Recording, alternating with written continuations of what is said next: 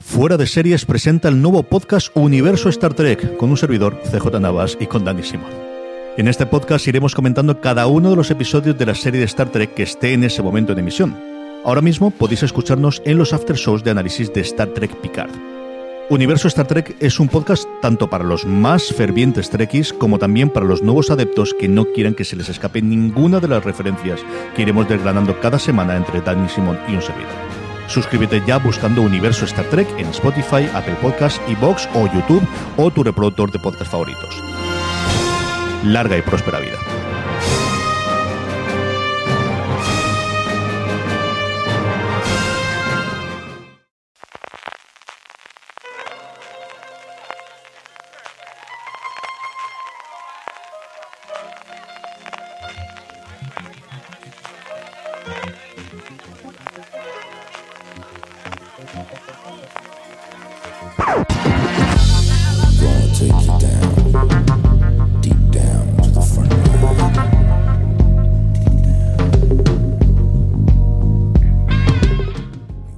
Bienvenidos a Gran Angular, el programa de fuera de series donde analizamos cada semana un tema de la industria televisiva en profundidad.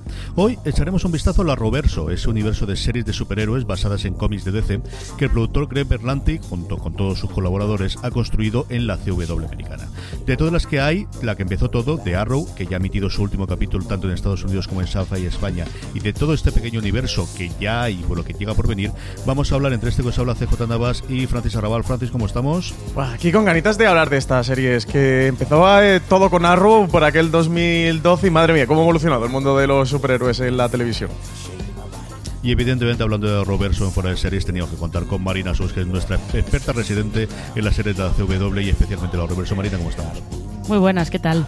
Pues con muchas ganas de hablar de todo esto, vamos a hacer un repaso de todas las series, evidentemente las que van a venir, lo que ha supuesto el Arrowverso eh, para el funcionamiento y de las series de superhéroes en general, pero sí que yo creo que podemos hacer un repaso inicial, Marina, a esa eh, eh, parte, esa W de la CW, que fue esa pequeña cadena pequeñita, esa WB que durante un tiempo funcionó en Estados Unidos, que ya tuvo algún intento de llevar los grandes eh, superhéroes de la DC, o al menos algunos de los héroes de la DC, a la televisión. Y yo recuerdo con mucho cariño especialmente Pájaros de Presa, pero sobre todo la gran serie que funcionó, que fue Smallville. Sí, es que yo creo que esto fue un poco a raíz de, la película de Batman de Tim Burton, esa fue en 1989, pero ahí en los 90 como que DC eh, decidió intentar pues llevar varios de esos superhéroes a, a, la tele. Ahí está ese de Flash que se vio en CBS y como tenían eh, esa estaba ahí WB, hubo ese intento de, de trasladar inicialmente el mundo de Batman, que parece que es como lo que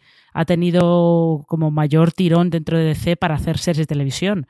Lo intentaron con Birds of Prey, que también es uno de los grandes fracasos de, este universo. De hecho, lo que se rumorea es que el fracaso de Birds of Prey eh, llevó a que nunca se, nunca se llevara a la tele los cómics de Gotham Central, que son estos cómics maravillosos que te cuentan cómo es el día a día de, de la policía de Gotham con la sombra de Batman siempre sobrevolando por ahí. Pero es verdad que hasta que llegó Smallville, que te contaba la juventud de Clark Kent, que aún no era Superman, hasta que llegó Smallville no habían encontrado eh, la fórmula del éxito. Y la fórmula del éxito fue hacer realmente una serie juvenil, pero con un chico que está empezando a, a utilizar sus superpoderes. Y es que al final pensamos, Francis, por el éxito del, universo cinematográfico de Marvel de los últimos 10 años, que los superhéroes donde han llegado es al, cine, pero al final realmente donde nacen desde el Superman de los 50, primero animado y posteriormente en series, pasando por esas cosas de Hulk y sobre todo eh, por ese Batman de los 70, eh, que todos tenemos las imágenes y todos hemos visto los memes como mínimo de ellas, donde durante muchísimo tiempo fue el caldo de cultivo de esos personajes de menores, de esas historias menores, era la televisión.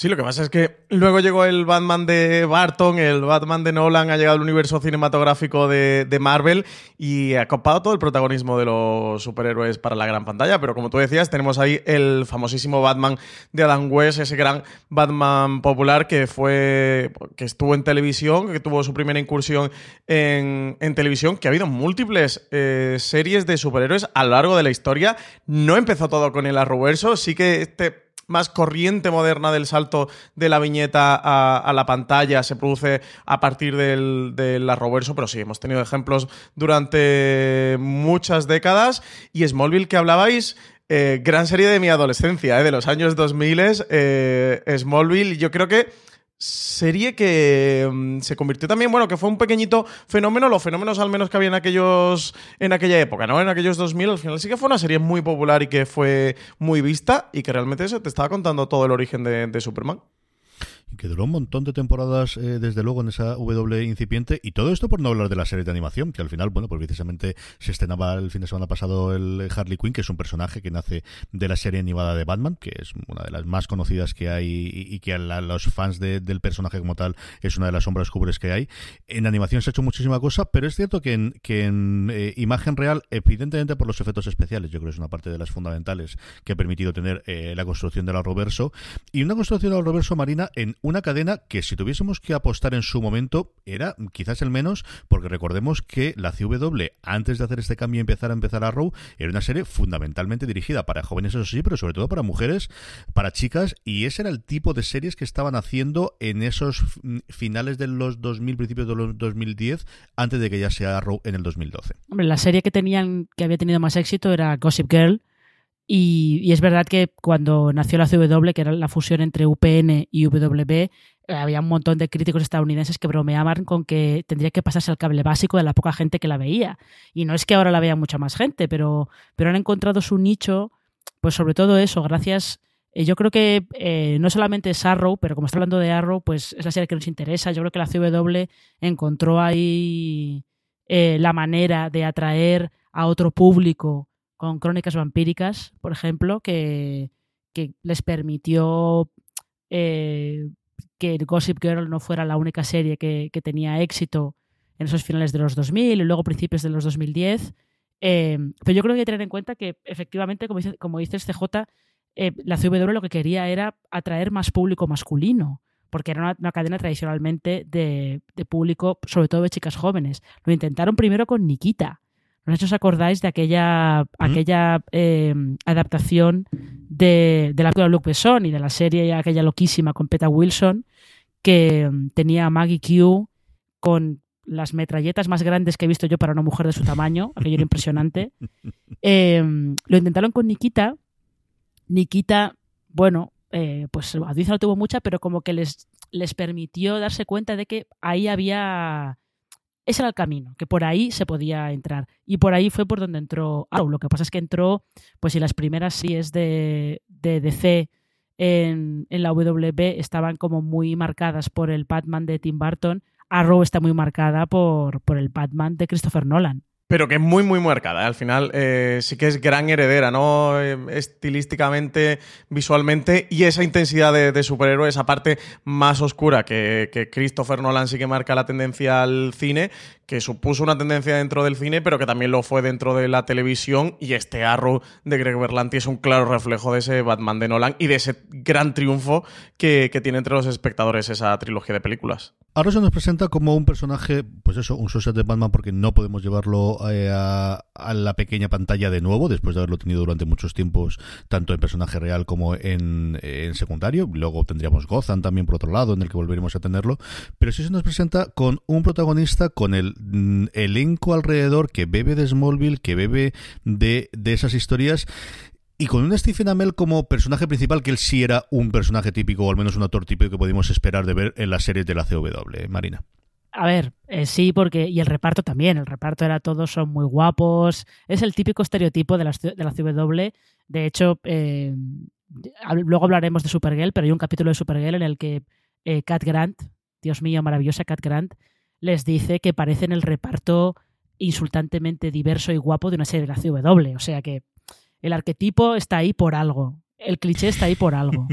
eh, y Stephen Amell es curioso porque este, este actor canadiense venía de, venía de hacer un, un, secundario en una. No sé, no recuerdo si era la segunda temporada de Hang o algo por el estilo. Esta serie con Thomas Jane, en la que Thomas Jane interpreta a un hombre que se queda en el paro y la única manera que encuentra de ganar dinero es eh, trabajar como prostituto. Y de repente le sale un rival más joven que él, que es al que daba vida a Stephen Amell. y mm, lo contratan para ser Oliver Queen, para ser Arrow. Y realmente, a ver, físicamente era, por supuesto, el tipo que esperábamos todos en la CW. Y luego yo creo que encajaba bien también en, en lo que estaban buscando con el personaje, que era un tío, pues de un... Sí, un tío que había sido un playboy, porque era el hijo de un multimillonario, y lo único que hacía era irse de fiesta y ligar, pero se pasa cinco años atrapado en una isla y cuando vuelve a, casa, pues lleva a cuestas todo el pasado, el trauma de estar en la isla, y es un tío torturado, y eh, acaba siendo la flecha verde por, pues, poco por honrar la memoria de su padre, y se pasa toda la serie, cuando digo toda la serie es de verdad toda la serie, decidiendo qué tipo de hombre quiere ser, qué tipo de héroe quiere ser. O sea, era todo como muy para adentro, muy lo que, lo que los eh, americanos llaman brooding. Mucho, se le daba muy bien. Y esa es toda la imagen que se quedará, aunque luego la serie se va suavizando, y yo creo que hay uno de, los grandes personajes que es Felicity, que ahora comentamos un poquito, Marina, ese gran cambio que tiene la primera temporada, pero esa idea de él sufre mucho, sufre muchísimo, todo es sufrir, y por qué sufres tanto, Francis, es la imagen que al final se nos ha quedado de esa primera temporada de Arrow, más como cliché, más como, como risa, de lo que el desarrollo que luego tendrían sus ocho temporadas ahora que ha terminado finalmente la serie. Sí, sí, es un señor bastante angustiado este Oliver Queen. Eh, problemas del primer mundo, como le pasa al final a, Bruce Wayne, ¿no? Es de este eh, rico heredero, lo que comenta eh, Marina, un auténtico playboy, mm, intele- bueno, más o menos, más que intelectual, pero bueno, que sí que ha pasado por la universidad, desde luego tiene un estatus eh, físicamente eh, muy portentoso, pero que luego pasa por todo ese descenso ahí entre medias a los infiernos por aquella isla donde tiene el accidente con el padre, donde, donde pierde a, su padre y esa isla que le va a transformar, que fue el motor mayormente de las dos primeras temporadas, luego hacia la tercera ya esa trama se, se fue culminando y la serie va evolucionando y bueno, que sí que le da esa intensidad al personaje, eso lo que comentábamos antes, creo que Arrow y por tanto el Arrowverso no se puede entender o no se puede comprender sin, sin la trilogía del, del Batman de, Christopher Nolan,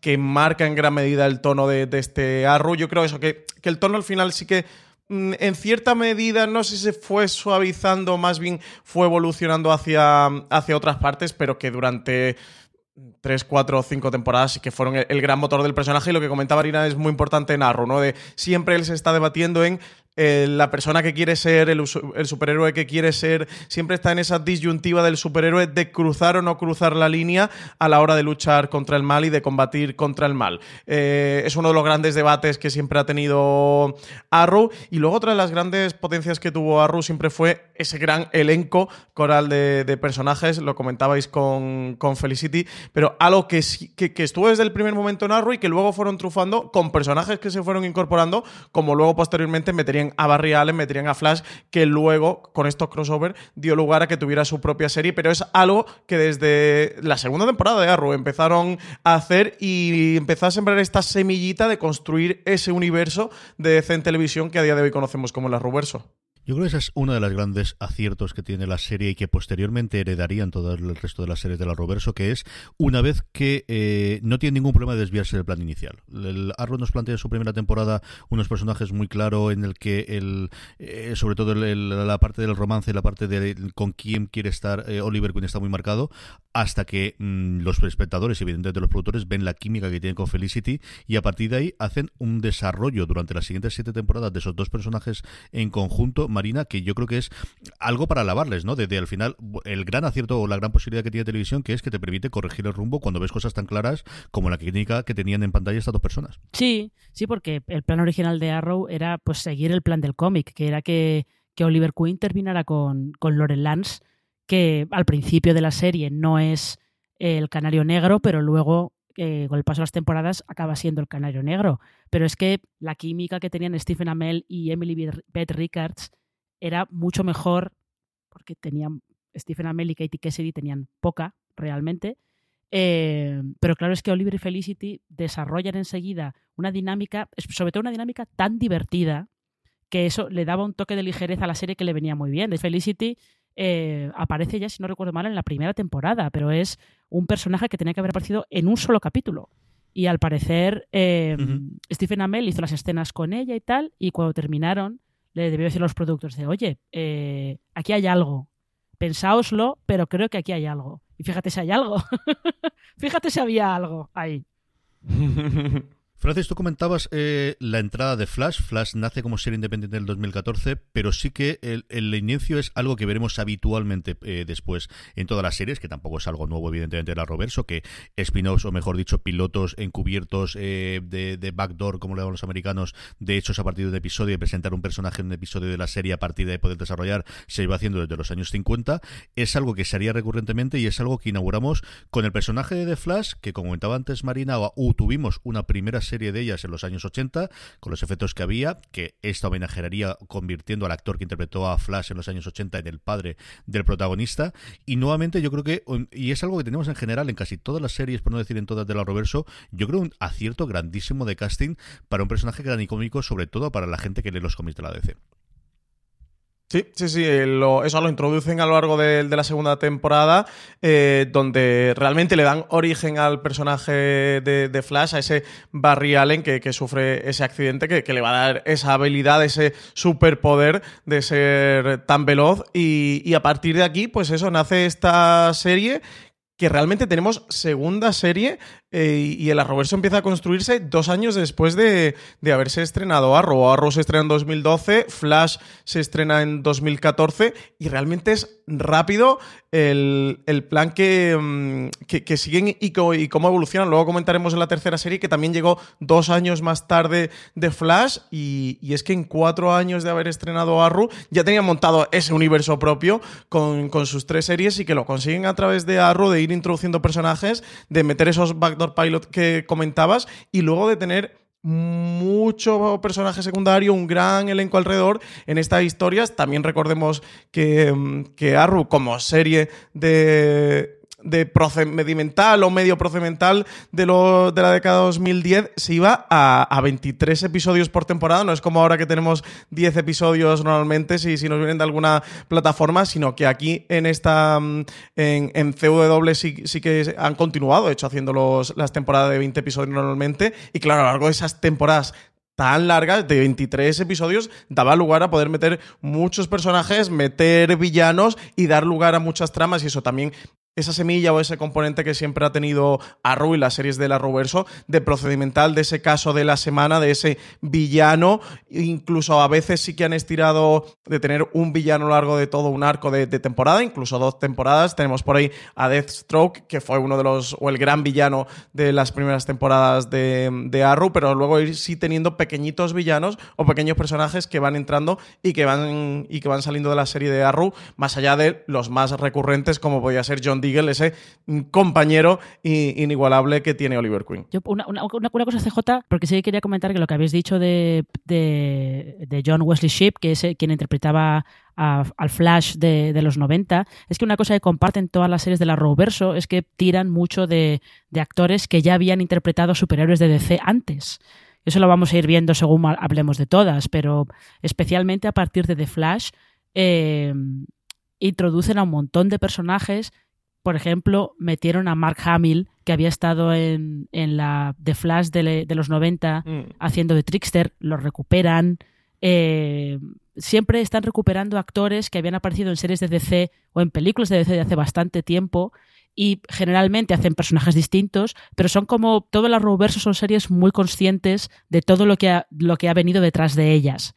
No solo de los cómics, sino de todo lo que ha venido detrás de ellas eh, en, la, en la tele, principalmente. Sí, y hacen muy bien esos homenajes. Yo recuerdo a Terry Hatcher cuando la ficharon para hacer el personaje suyo en Supergirl, que al final, bueno, pues eh, ella realmente su papel importante antes de hacer Mujeres Desesperadas fue hacer Lois en Lois y Clark, que no está dentro de, las series que hemos comentado, pero también tuvo su público. Yo recuerdo aquí en España funcionaban muy bien cuando se emitía en televisión española. Al lo que decía Francis de los episodios, todas han tenido 23, con una salvedad Black Lightning. Se ha emitido en 13 y 16 episodios, que es quizás un poquito la hermana extraña y un poquito olvidada eh, que podemos comentar ahora, y Legends of Tomorrow. Yo no sé si por los efectos especiales o exactamente por qué, el máximo de episodios que ha tenido por temporada son 18, todas las demás han ido a 22-23, con la salvedad de esta última temporada de Arrow, que ya sabemos que ha sido 10 episodios cuando ha terminado. Yo sí quiero hablar un poquito nuevamente, eh, Marina, de, de, de, Flash y del elenco que tiene y de, y de Gastelin. Yo creo que lo comentamos cuando sacaron las películas, ahora con esos cambios que ha tenido en eh, DC a la hora de, llevar sus personajes a la pantalla grande y de repente tuvimos un nuevo intérprete para hacer de Barry Allen o para hacer de Flash, todos se van a la cabeza, la mano en la cabeza de cómo es posible si tienes a gran casting que es el mejor que puede hacerlo, cómo vas a encontrar a otro. Yo creo que el chiquito no lo hizo tan mal de todo, pero al final eh, estoy viendo una foto ahora con los protagonistas principales de la serie de la Roverso y yo eh, de verdad que el departamento de casting de la, de la CW hay que darles un premio. Es espectacular lo que han conseguido esta gente eh, serie tras serie. Es que eligen muy bien a los actores. Igual no son los mejores actores del mundo, pero eh, dan perfectamente el tipo para, para el personaje que tienen que hacer.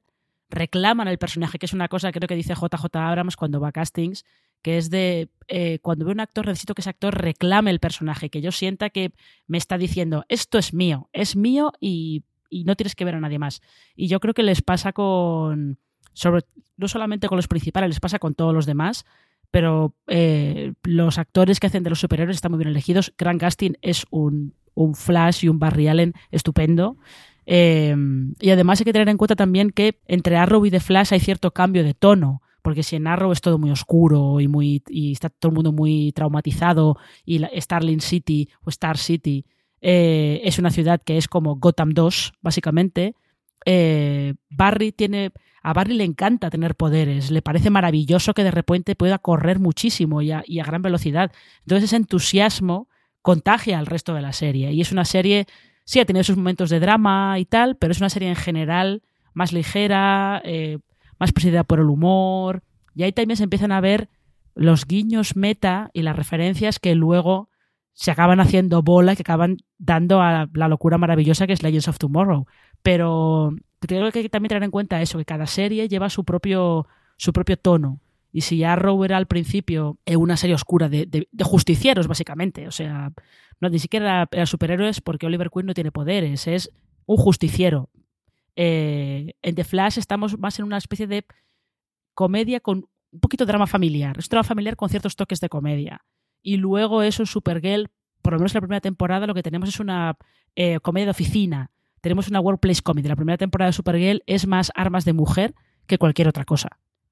Luego iría cambiando, pero sí que podemos hablar de esa primera temporada, Francis, de, de Supergirl, que formando parte del, del Arrowverso es cierto que intentaron darle salto a la, a la cadena madre, de alguna forma a la, a la primera división, o haciendo el símil con la primera y con la dos de televisión española aquí, a la, CV, a la CBS, que al final es la que tiene la audiencia masiva, no funcionó extraordinariamente bien y yo creo que vino muy bien el llegar a la segunda temporada a la CW. Una serie, yo creo también entre, divertida, que la segunda temporada cambia con respecto a la primera en cuanto a ese funcionamiento de, de comedia de, de, oficina, pero sí que el gran cambio, la gran aportación que tiene es ser la primera protagonizada por una mujer que además es la más poderosa de todo el universo como Supergirl.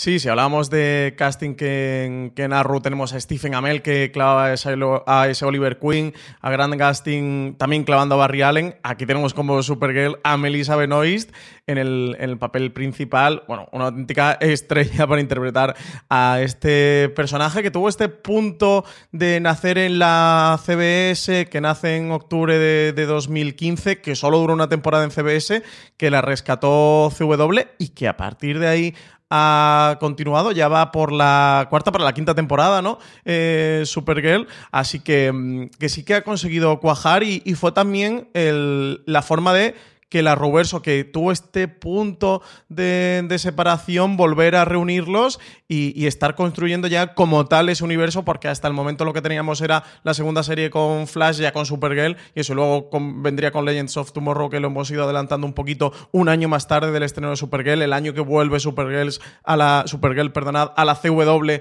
eh, estrenan también Legends of Tomorrow, y en 2016 de repente ya se encuentran con cuatro series, con Greg Berlanti manejando todo esto en ese panel de POSIT que, tiene que ser inconcebible para la mente humana para poder llevar todas las líneas temporales y todas las tramas y para empezar esta serie de, crossovers que, van a ser marca de la casa del, del Arrowverso y donde, bueno, con Flash meten Flashpoint, que es un punto importantísimo en la historia de, los cómics en general, de DC y del personaje de Flash en particular. Y lo que decía también Marina en cuanto a Supergirl, de cómo van evolucionando el tono y cómo cada serie, teniendo al final un personaje protagonista de los cómics de, DC, sigue consiguen dotar a la serie de una identidad propia, conviviendo todas en un propio universo, conviviendo todas en este Arrowverso. Si Arrow es esa serie con un personaje, lo que decía Marina, al final un justiciero muy atormentado por, por su pasado y por intentar salvar una ciudad que es insalvable, que es evidentemente ese Gotham o ese eco de Gotham de lo que hemos comentado antes del Batman de Nolan.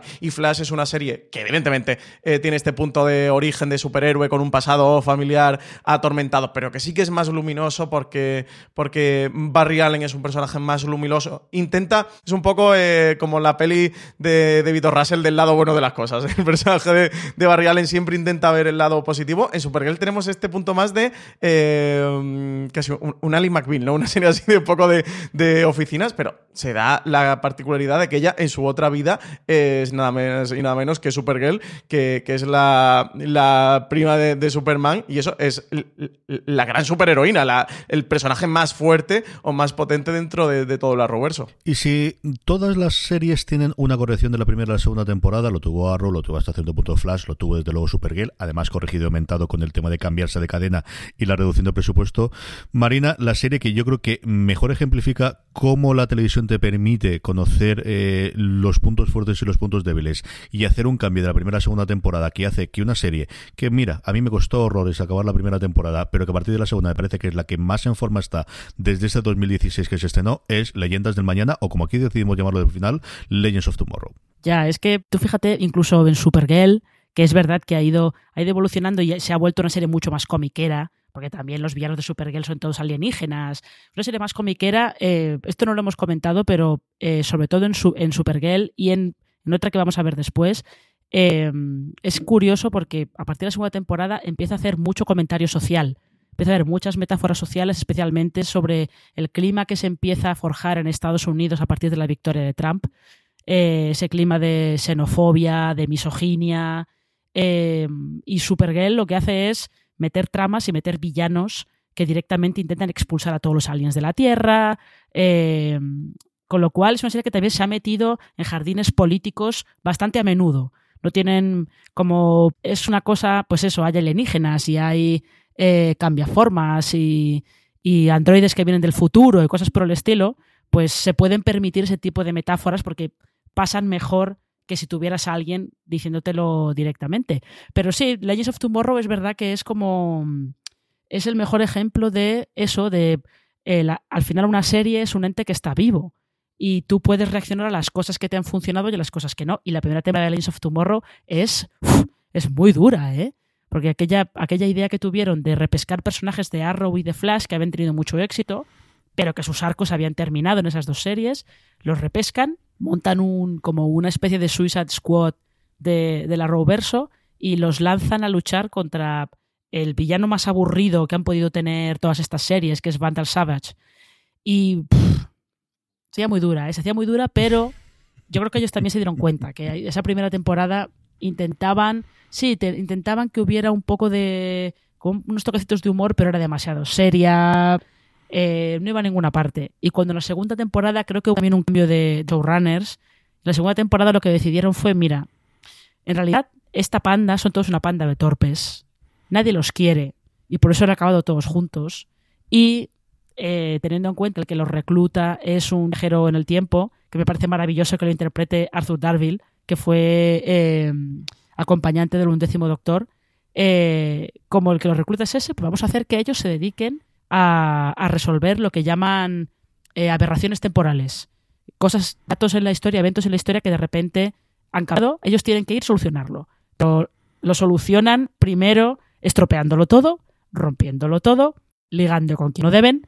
Es, eh, aparte, es el culmen de todos los guiños meta que puede hacer el Arrowverso. O el capítulo que tienen la temporada pasada, creo que es la cuarta, en el que hay dos parodias seguidas del equipo A y Los Ángeles de Charlie es maravilloso. Es la serie con diferencia, Francis, más desenfadada después de esa. Yo creo que todo lo, duro que tiene que hacer y toda la parte intensísima que tiene la primera temporada. Y luego yo es la que suelo volver más de vez en cuando, cuando alguna crítica o Marina me dice que tenéis que ver este episodio, vuelvo a ella. Es la que me, a mí me recuerda muchísimo a lo que ha sido Supernatural en los últimos eh, cuatro o cinco temporadas. De quienes están viendo esto ya sabemos que buscáis esto, vamos a hacerlo, vamos a pasarlo bien y vamos a ser divertidos con unos actores que además se prestan muchísimo a hacer a reírse de sí mismo, especialmente a Brandon Ruth después de haber haber sido el Superman eh, olvidado de la gran pantalla, es uno de los que tenemos allí, y gente que está pasándoselo tremendamente bien. Yo creo que es la serie la que mejor se lo pasan, en todas las de, en reverso se lo tienen que pasar bien, pero yo esta especialmente creo que es la serie en la que mejor se lo pasan todos los actores haciendo la serie. Sí. Yo, esta para mí en el universo del, del Arrowverso es eh, Aguántame la copa. Es la serie, espérate, cógeme la copa. Porque es de. Todo eso es lo que comentaba Marina, esos eh, personajes más o menos secundarios, mm, villanos en su mayoría, que, que han salido por Arrow, que han salido por The Flash, bueno, que, que tenían por aquí y construyen como esta serie, que al principio sonaba como una amalgama un tanto extraña, este grupo improbable de retazos de las otras dos series. Yo tengo que confesar que en el vi hasta el tercer episodio en su momento y me bajé porque lo que comentaba Marina al final durante la primera temporada enfocaron una serie que se dieron cuenta que no funcionaba y decidieron evolucionarla hacia otra cosa que parece que sí ha funcionado bien, que la gente habla bien. Yo normalmente, igual que tú, suelo escuchar a María que me dice, oye, este episodio tal, pero luego nunca he vuelto a ver nada más de Legends of Tomorrow, nunca me he vuelto a, reenganchar eh, a la serie. Con esos tres primeros episodios, ahí, me, llegué a quedar. Pero es curioso el punto este de al final de- del universo de C, y del universo de, de Arrow, de cómo han ido construyendo eso, esas propias o esas particularidades dentro de su universo de cuando lo- a veces lo normal o lo tendente en un universo es tener varias series que sean muy similares entre sí dentro del Arrowverso siempre han intentado que cada una aportara algo diferente al espectador. Con Legends of Tomorrow yo creo que al principio era un poco eso una mezcla ahí entre Arrow Flash pero quizás más Arrow que no terminó de funcionar y han acabado siendo otra cosa completamente diferente. Y lo que comentas parece como que ha tenido el efecto este de series de total eh, nos renueva nos da una temporada si esto no lo está viendo nadie, le importa a nadie, vamos a pasárnoslo bien y vamos a hacer lo que nos apetece. Y eso precisamente es lo que funciona y lo que ha hecho que al final Legends of Tomorrow sea una serie que, que haya tenido seguimiento. que digo que es un poco llevar un poco el espíritu que llevaban eh, estas producciones de Sam Raimi, tipo Shanna la princesa guerrera y los viajes de Hércules. Se toman en serio lo justo, lo justo.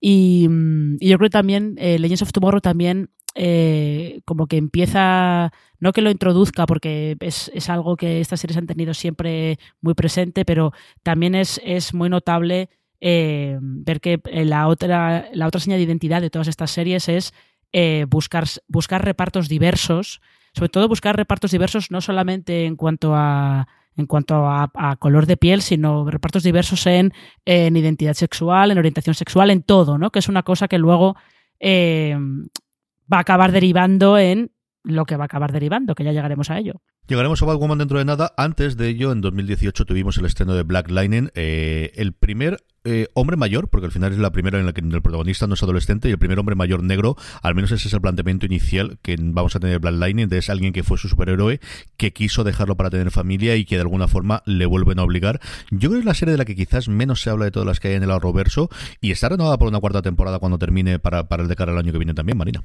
Ya, eh, yo creo que es de las que menos se habla. En Estados Unidos se habla un poco más, sobre todo porque eh, al estar protagonizada por un superhéroe negro, pues acaba tocando ciertos temas que en Estados Unidos pues tienen son muy sensibles y tienen bastante tirón. Eh, se, en su momento se llegó a comparar mucho lo que hacía Black Lightning con lo que hacía Luke Cage, que también era un superhéroe negro, pero en este caso de, de Marvel en uh -huh. Netflix. Aquí yo creo que a Black Lightning lo que le pasa es que eh, en España la tiene Netflix, pero eh, la distribución ha sido un poco accidentada. Con eso de que las series de Warner, ahora que se va a lanzar HBO Max, las series de Warner en Netflix están en un punto un poco. Algunas están un poco en el limbo. Entonces, por eso probablemente sea, sea de las menos conocidas, pero, eh, pero también es una serie que tiene, plantea cosas interesantes simplemente por tener eh, a una familia negra en el centro. Y una familia negra y además que son justicieros, porque el, el legado de, del padre lo asume una de sus hijas. Ahí se acaban, simplemente por eso se acaban, se acaban creando situaciones y, y temas que les permiten a ellos también hacer pues cierto comentario social y como digo en Estados Unidos sí que se habla de ella de vez en cuando pues depende de depende del capítulo que hagan. Eh, hay que tener en cuenta que Arrow tuvo también un episodio no recuerdo si fue en la quinta temporada en el que era un episodio que giraba enteramente en torno al, al control de la posesión de armas. O sea que son series que tímidas en ese aspecto nunca han sido demasiado Desde luego que no. Eh, Francis, eso que comentaba Marina es una cosa eh, muy de, de- la, de la emisión en España y es que al final son series que se han repartido entre distintas cadenas y distintas plataformas que en muchas de las ocasiones ha servido de bandera, de enganche de la serie con esta emisión principal de esas plataformas, pero que luego, por ejemplo, en, en momentos cuando llegan al crossover, que luego hablaremos, siempre ha sido complicadísimo, o más complicado desde luego que en Estados Unidos, seguir eh, el funcionamiento diario de las, de las series. Algunas se estrenan, es cierto que no es lo de hace cuatro o cinco años que se estaban mucho tiempo después, pero sí que como mínimo dos o tres semanas después por el rodaje sí que se suelen estrenar aquí en España. Sí, desde luego. eh, de todas estas series que estamos hablando aquí, que en Estados Unidos, bueno, se han podido todas ver en CW, quitando el caso que hemos comentado de Supergirl con la primera temporada, pero que luego también se unió a CW, en España ha sido completamente diferente. Casi cada serie ha estado en un canal o en una plataforma. Han sido series que han sido difíciles de seguir porque mm, mientras que en CW su estreno iba coordinado y luego todo ha ido confluyendo en esos mega crossovers que ha habido, bueno, el último ha sido Crisis en Tierras Infinitas, pero estuvo Elseworlds y otros tantos. Eh, como aquí en España, cada serie la, ha ido teniendo una cadena. Arrow la tuvo Calle 13 en su momento y luego la pasó a Sci-Fi, donde se ha estado emitiendo las últimas temporadas. En cualquier caso, bueno, los dos canales son de NBC Universal. Eh, The Flash lo ha tenido TNT. Supergirl entró en HBO España cuando llegó. Igual que eh, Legends of Tomorrow y Batwoman. Pero Black Lightning la tenía Netflix. Y además esta es de las pocas series que Netflix ha ido estrenando semana a semana. Así que le iba estrenando conforme se iba emitiendo su episodio en Estados Unidos. Lo ha hecho con poquitos casos, con Star Trek Discovery y, algunos más. Con Black Lightning sí que lo estuvo haciendo. No esperaron que la serie acabara para colgarla completa bajo demanda en España. El problema es ese, que mientras que en HBO España o Netflix sí que han ido con los episodios semana a semana, eh, justo nada, el día después del estreno estaban eh, aquí disponibles, sí que Arrow, Flash, han ido con ese estreno más pegado a los intereses de Sci-Fi o de TNT, de la cadena que correspondiese, y luego se ha hecho todo más complicado y un poco una maraña en el que la gente se tenía que hacer croquis para ver cuándo eh, podían confluir, ¿no? Cuándo podían esos crossovers. Marina, mm, a ti te toca hacer algún artículo en Fuera de Series explicando cómo era el Arrowverso, qué salía en cada serie o qué episodio tocaba de cada serie, más o menos cómo se iba a poder ver España, porque eso de repente se, volvía toda una maraña bastante complicada. Sí, es que al final era un poquito todo complicado, porque es que el último, el último crossover tenías eh, el capítulo de Arrow se vio en Sci-Fi una semana más tarde, los de Supergirl y Legends of Tomorrow estaban al día siguiente, eh, pero el de The Flash se vio en TNT un mes más tarde. O sea, al final es todo un poco, es todo un poco complicado. Y el de Batwoman también estaba en HBO España al día siguiente. Día siguiente, era un par de días después. Hablemos de Batwoman, es la última serie que nos ha llegado de estreno, luego hablaremos de las que ya están confirmadas que llegarán durante la próxima temporada. Una Batwoman que nos entra con nuevamente con un casting con el caso de, Ruby Rose. Volvemos quizás a, a ese punto oscuro que tenían las series originales en una Gotham pues venida menos eh, por la ausencia de Batman. Eh, y esta es la última que tenemos por ahora en, en funcionamiento, Francis. Sí, esta es por ahora la, última que, se ha estrenado, que va a haber más, ahora la comentaremos, porque no va a parar aquí el Arroverso ni mucho menos.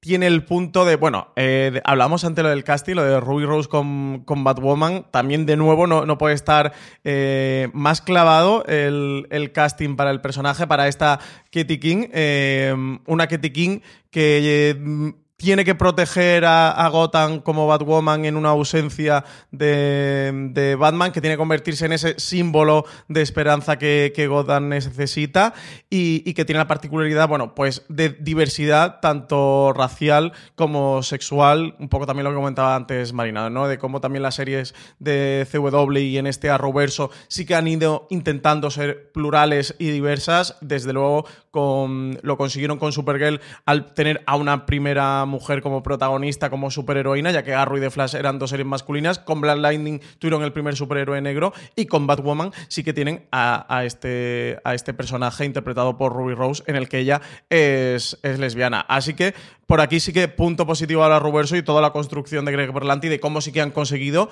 aprovechar tener también muchas series para cambiar géneros y para tener también diversidad delante de la pantalla.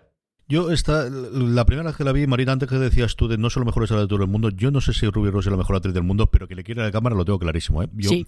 desde que la vi la primera vez, y, y yo no la de New Black la había visto muy poquito, porque es una serie que veía trompicones con Lorena al lado, esta tía es una estrella del- de, de- de las series. Sí, no, no, está, es, es una actriz que tiene carisma y que pego perfectamente para tanto para Batwoman por, como para Kate Kane, porque al final eh, eh, lo que suele pasar con estos actores es que tienen que darte el pego. A veces tienen que darte más el pego de, de su alter ego que, que del superhéroe. Y ella da el pego, da el pego en los dos. Y yo creo que Batwoman también tiene, en esta primera temporada, tiene una, tiene una buena villana, que es esta Alice, que está muy mal de lo suyo, vamos a dejarlo así. Y mm, de momento está funcionando bastante bien Batwoman y está generando cierta conversión. Así que yo creo que, están bastante atentos con ella. De lo que tenemos ya a lo que llegará, Francis, lo primero que tenemos en. Porque además tendremos series animadas que comentaremos después. De próximo estreno, por un lado, Stargirl, del que hemos podido ver ya un pequeño teaser. Y yo creo que la que más estamos esperando, al menos por el nombre y por permitirlo, utilizar Superman ya de una forma eh, continua, incluso en el título, aunque ya han venido utilizándolo especialmente en Supergirl al personaje de Superman, Superman y Lois. Sí, una Stargirl que, que ya tenemos foto de la actriz caracterizada de ese personaje que vamos a ver en la serie. Como punto curioso de, um, de Stargirl es que es un personaje que fue creación de Geoff Jones, un personaje que crea Geoff Jones parece ser que inspirado en, en su propia hermana que murió en la explosión esta, no sé si recordáis, de finales de los 90, el, el famoso vuelo 800 de la TUA, que no se sabía si había sido un, un atentado terrorista porque de repente el avión a los 15 minutos o 20 minutos de, de despegar explotó y, no se sabía bien qué, qué, ocurrió, lo estuvo investigando el FBI y parecía que simplemente había sido un, fallo en el mecánico del, del, del, avión y que terminó, terminó colapsando y terminó explotando, que Geoff Jones hace este personaje, un Geoff Jones que estuvo también en toda la concepción del origen del, del Arrowverso con Berlanti, que estuvo como jefe de, del audiovisual dentro de C, que ha pasado por diferentes avatares, porque Geoff Jones es muy importante dentro de, del cómic de los 90, 2000, 2010 de de, DC, pero que con fracasos y alegrías y penurias entre el, cine y la televisión, pero sobre todo penurias en, en la televisión, finalmente terminó abandonando, salió de, de liderar la, división audiovisual de, DC. Eh, y, sí que este personaje que está creado por él en el cómic va a dar el salto a, la televisión. El personaje físicamente recuerda mucho, coincidencias o no, al, al Capitán América. Si, si lo veis, bueno, es un personaje donde su su, traje es de un azul marino, tiene elementos de decoración rojo, lleva una gran estrella blanca, o sea que, bueno, es, las referencias con Capitán América, aunque esto esté en DC y no en Marvel, son bastante, bastante evidentes. Y luego la otra que tenemos es eh, la serie de Superman y, y Lois, un Superman interpretado por Taylor Hatchling, que ya lo habíamos visto eh, por, el, por el Arrowverso, que va a tener eh, su serie, que lo, vimos por Supergirl también por el crossover de Crisis en Tierras Infinitas. Y aquí parece que el punto más curioso, llamativo de este Superman y Lois es que más allá de, las tareas superheroicas a las que se van a enfrentar, van a tener también que lidiar y luchar como pareja al estrés de combinar todo esto con la tarea de, de ser padres y padres trabajadores en la, en la sociedad actual. Así que veremos a ver qué tal este Superman y Lois. Y sí, vamos a tener una serie de Superman. Ya tenemos la de Batwoman, no hemos tenido la de Batman, pero sí la de Batwoman y ahora vamos a tener una de Superman. ¿Qué esperas de estas dos, Marina? No sé, yo Stargirl espero que acaben haciendo como una especie de mezcla entre, entre Supergirl y Arrow.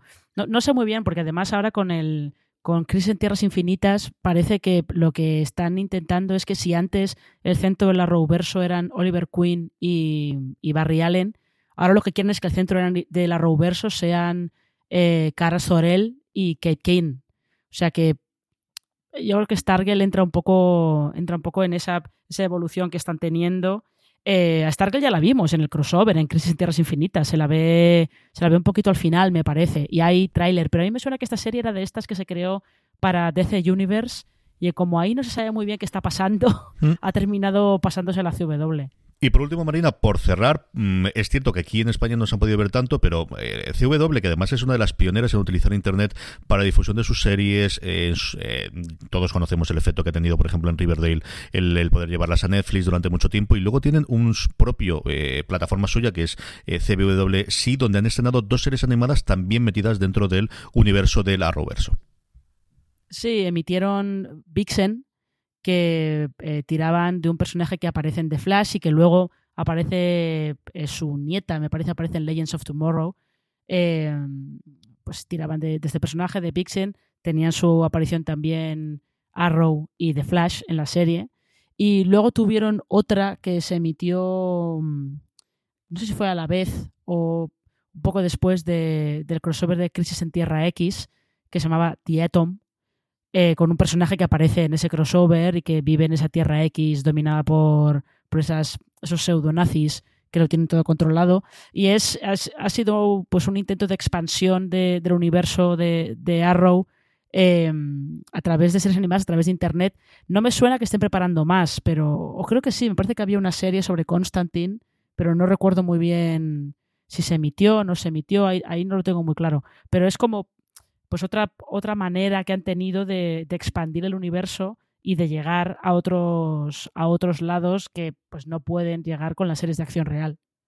Sí, aquí sí que matizar que tanto Vixen como The Atom nunca han llegado a España, mientras que todo el Arrowverso sí que lo hemos podido ver. Sí que es verdad que ha llegado fragmentado en diferentes canales o plataformas, pero Vixen y The Atom nunca se han podido ver aquí. Nunca ninguna cadena se ha hecho con los derechos. Y eso, lo que comentaba Marina, al final eran series que estaban hechas para una plataforma online que era la de CW Seed, que eran prácticamente webseries, que sí que el caso de Vixen tuvo dos temporadas cortitas, creo que eran cada una de unos seis episodios, pero eran episodios muy cortos, eran eso, eran como una especie de webseries de episodios de unos cinco minutos, no sé si llegarían a siete, ocho, creo que se quedaban en torno a cinco minutos. Entiendo que al final esto hizo que, ninguna cadena o eso, ninguna plataforma lo haya traído de España finalmente. Por ir cerrando y hablando un poquito ya en términos generales de, lo que supone el Arrowverso y lo que ha supuesto para la televisión, Marina, una de las claves, y lo hemos ido desgranando a lo largo de la, eh, del programa, es esa creación del universo compartido que tiene su punto álgido cada una de las temporadas con esos crossovers que cada vez son Citius Altius Fortius, ¿no? Cada vez más grandes, cada vez más espectaculares, cada vez con más personajes.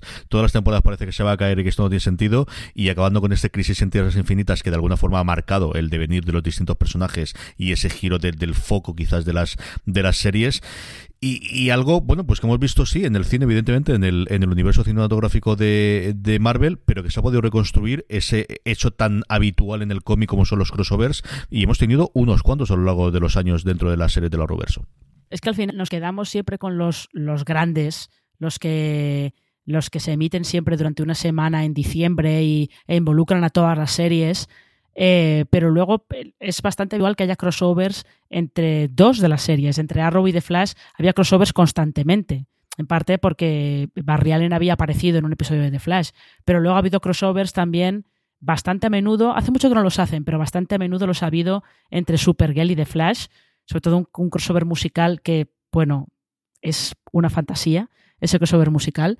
Eh, no, pero aprovechan que tienen personajes compatibles, aprovechan que Oliver Queen y Barry Allen tienen, por ejemplo, una relación, tienen una relación de, de mentor y, y, discípulo que funcionaba muy bien. Eh, aprovechaban que Barry Allen y Cara Zorel, la relación que tienen es de amistad, son un par de frikis en realidad, con lo cual, pues, eh, encajan y se llevan bastante bien.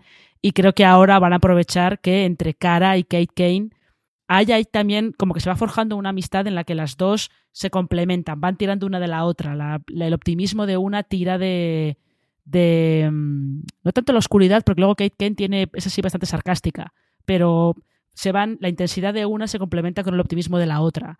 Y, y yo creo que.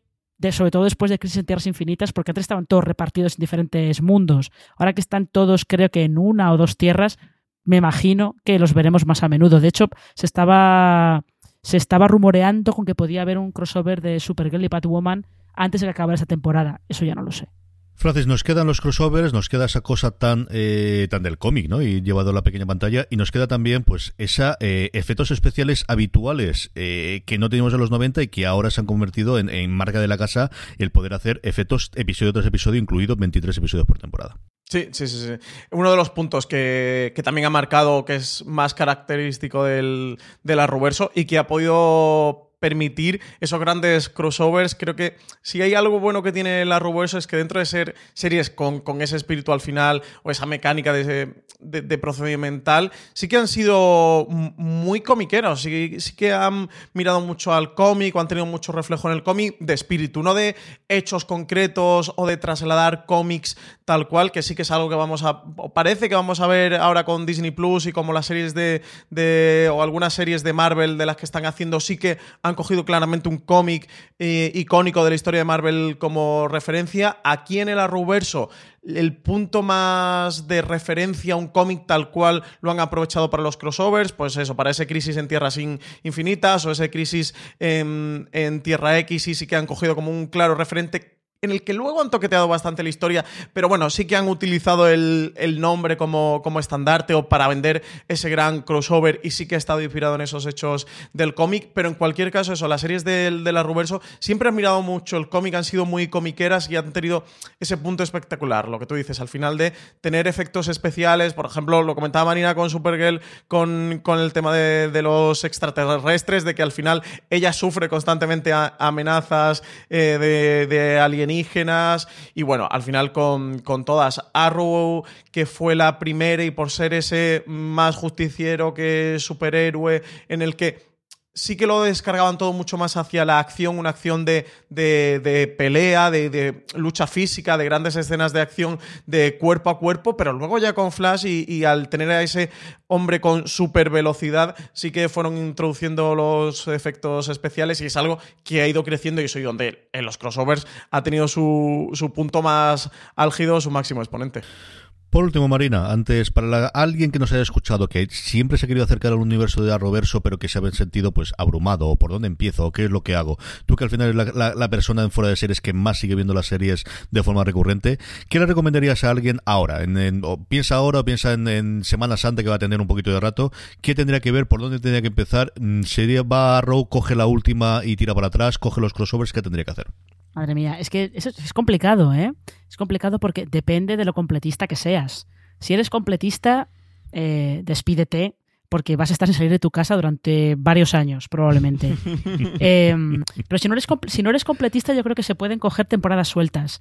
La segunda temporada de Arrow está muy bien, es la mejor que hicieron, pero de lejos está muy bien. Yo estoy de acuerdo.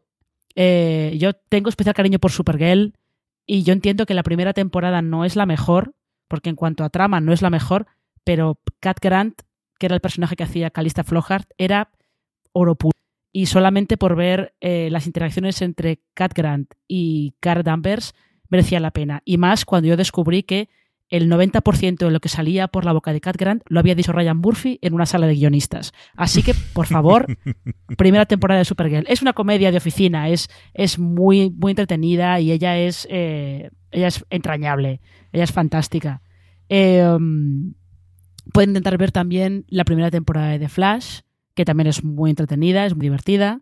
Em, ¿Qué más? La segunda de Legends of Tomorrow. Yo creo que si si alguien cae en Legends of Tomorrow, la primera os la podéis saltar, eh, cae en la segunda temporada y se engancha esa serie, es lo mejor que puede hacer. Porque te va a dar felicidad todas las semanas. Además, incluso en los capítulos peores, no pasa nada. Siempre hay algo que lo salva. Y una serie que se permite una especie de Furby azul de 70 metros de altura para matar a un demonio interdimensional, lo merece todo. Todo.